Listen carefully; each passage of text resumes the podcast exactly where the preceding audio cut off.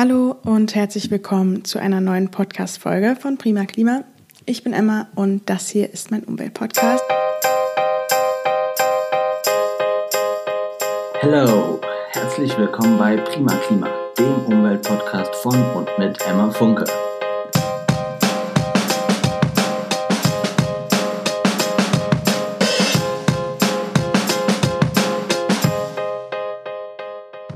Ich hoffe, dass es euch allen gut geht und dass ihr in diesen komischen Zeiten gesund bleibt.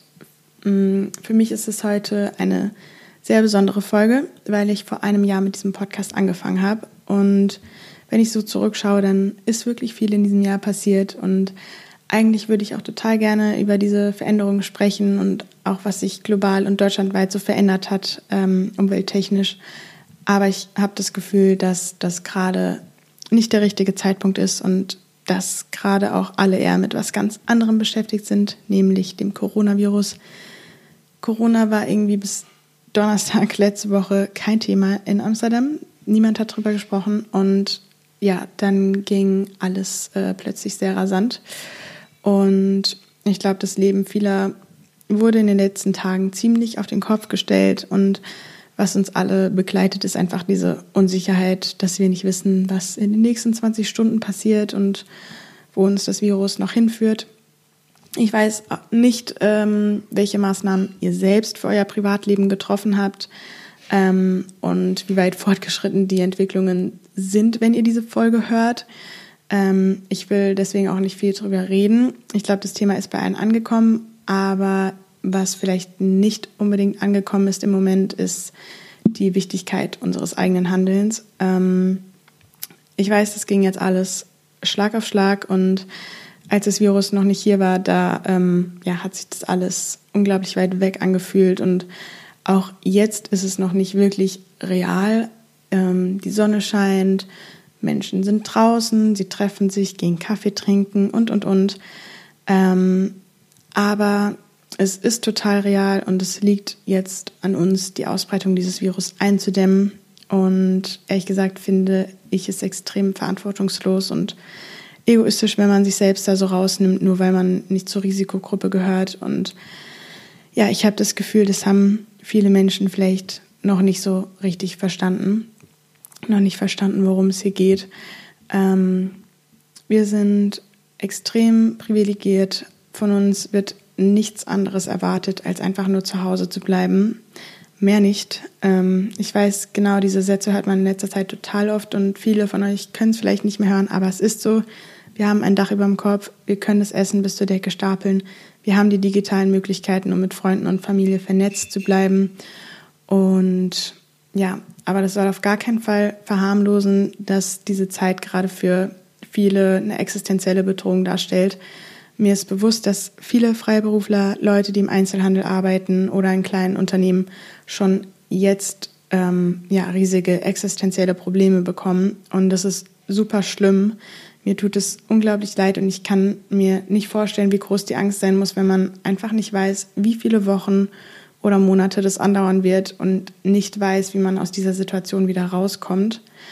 Ähm, ich weiß nicht, meine Hoffnung ist irgendwie, dass alles gut wird, weil es einfach so viele Menschen gleichzeitig betreffen wird und ich mir dann denke, dass es deswegen irgendwie eine Lösung geben wird. Ähm, aber ja, vielleicht ist es auch einfach nur super dumm und naiv. Was ich aber sagen wollte, ist, dass wir privilegiert sind in der Hinsicht, dass wir vieles von zu Hause aus machen können. Und ja, dass ich finde, wenn man jetzt noch gleichgültig mit dieser Situation umgeht und sein Privatleben weiterlebt wie vorher, weil man selbst vielleicht nicht zur Risikogruppe gehört, dann hat man den Gong einfach noch nicht gehört. Ähm, die meisten von uns betrifft diese Sorge nicht. Wir gehören nicht zur Risikogruppe, aber wir sind trotzdem eine riesige Gefahr für andere Menschen, für die das Virus einfach sehr gefährlich sein kann. Deswegen, ja, lasst uns das Beste aus dieser Zeit machen zu Hause. Kümmert euch um die Menschen, für die diese Zeit mental sehr schlimm sein kann ähm, bleibt mit ihnen vernetzt, lasst einander nicht allein. Für viele Menschen kann es furchtbar sein, alleine mit den Gedanken eingesperrt zu sein. Und ja, deswegen ist ganz wichtig, dass wir zusammenhalten und füreinander da sind. Jetzt müssen wir neue Wege finden, um beieinander zu sein. Okay, ähm, kurz durchatmen. Das war alles, ähm, was ich zum Coronavirus sagen möchte, sagen wollte in dieser Folge. Ähm, ja, ich habe übrigens erst äh, wegen des Coronavirus festgestellt, dass man der und das Virus sagen kann, falls es euch interessiert. Aber das Thema, über das ich heute sprechen möchte, geht in eine andere Richtung. Naja, wobei, eigentlich ist es relativ ähnlich. Ich bin auch erst vor ein paar Tagen drauf gestoßen. Ich habe nämlich ein Video gesehen von Earthling Ed auf Instagram. Ich kann das Video wirklich wärmstens empfehlen und ich verlinke euch, äh, verlinke euch das in den Infos. Das Thema dieser Folge ist Antibiotikaresistenz. Es ist folgendermaßen. Übermäßiger Einsatz von Antibiotika beschleunigt die Entwicklung resistenter Bakterien und beeinträchtigt die Wirksamkeit der Medikamente. Das heißt, lebensrettende Antibiotika verlieren zunehmend ihre Wirkung. Viele Keime haben nämlich eine Resistenz gegen Antibiotika entwickelt und besonders gefährlich sind multiresistente Keime. Das sind ähm, Keime, die gegen mehrere Antibiotika gleichzeitig resistent sind. Und ja, die Folge von diesen ähm, resistenten Bakterien sind dann längere und deutlich schwerere Krankheitsverläufe, die tödlich sein können. Antibiotika sind ja eine der wichtigsten Erfindungen der Menschheit gewesen, weil wir nur durch Antibiotika Krankheiten, ähm, die einfach früher zahllose Menschen getötet haben, zu völlig ungefährlichen Krankheiten ähm, verändert haben. Anfang des 20. Jahrhunderts wurde Antibiotika langsam in die Medizin eingeführt, nachdem es entdeckt worden war. Und vorher lag die Lebenserwartung rund 30 Jahre niedriger als heute. Und ja, enorme Krankheitszahlen und äh, hohe Sterblichkeit waren normal, bis Antibiotika kamen. Das Problem ist aber, dass wir diese Wunderwaffe total überstrapazieren. Und dafür gibt es drei Gründe. Zum einen der übermäßige Einsatz von Antibiotika in der Medizin. Dort gibt es einen zusorglosen Umgang mit Antibiotika. Antibiotika werden geschluckt wie Süßigkeiten und zu schnell verschrieben, wenn Ärzte bakterielle ähm, Infektionen vermuten. Und eigentlich sollten Antibiotika nur im Ausnahmefall eingesetzt werden. Zweitens, der Gebrauch von Antibiotika in der Landwirtschaft ist ein Problem. Wenn Antibiotika in die Umwelt gelangen, dann bekommen Bakterien die Chance, Resistenzen zu entwickeln und Antibiotika landet im Grundwasser und in der Nahrungskette. Dort reichern sie sich an und erreichen dabei aber nur Konzentrationen, die viel geringer sind als die im medizinischen Einsatz. Sie gewöhnen die Erreger und die für Bakterien eigentlich tödliche Substanz. Sie töten sie aber nicht äh, vollständig. Und das Problem ist also eine allgegenwärtige permanente Unterdosis. Zum anderen werden Antibiotika in der Viehzucht eingesetzt, denn je mehr Tiere in einem Stall sind, desto größer sind die Gesundheitsprobleme der Tiere und auch das Risiko einer Erkrankung.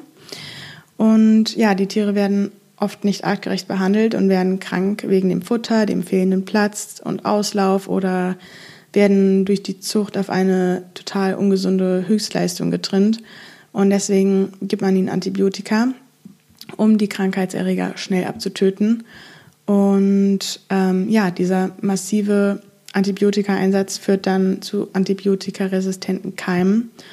Und diese Keime aus der Tierhaltung können dann wiederum durch den Verzehr von tierischen Lebensmitteln wie Fleisch und Milch in den menschlichen Organismus gelangen, wobei ich dazu sagen muss, dass äh, sich da die Geister wirklich spalten und andere Quellen sagen, dass eben zwischen der Antibiotika-Einnahme und äh, der Verarbeitung des Fleisches ähm, eine zu lange Zeitspanne ist und die ähm, ja, Antibiotika, da einfach keine Antibiotika-Rückstände mehr im Fleisch sind.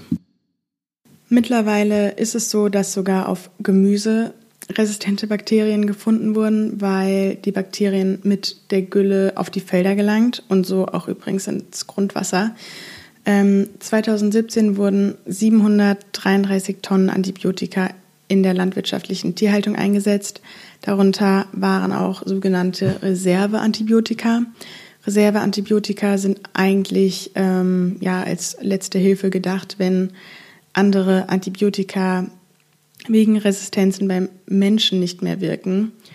Die bio-vegane Landwirtschaft kommt ohne tierischen oder künstlichen Dünger aus und deswegen ist der Umstieg von tierischen auf rein pflanzliche Produkte die einfachste Lösung gegen Antibiotikaresistenz ähm, in der Landwirtschaft.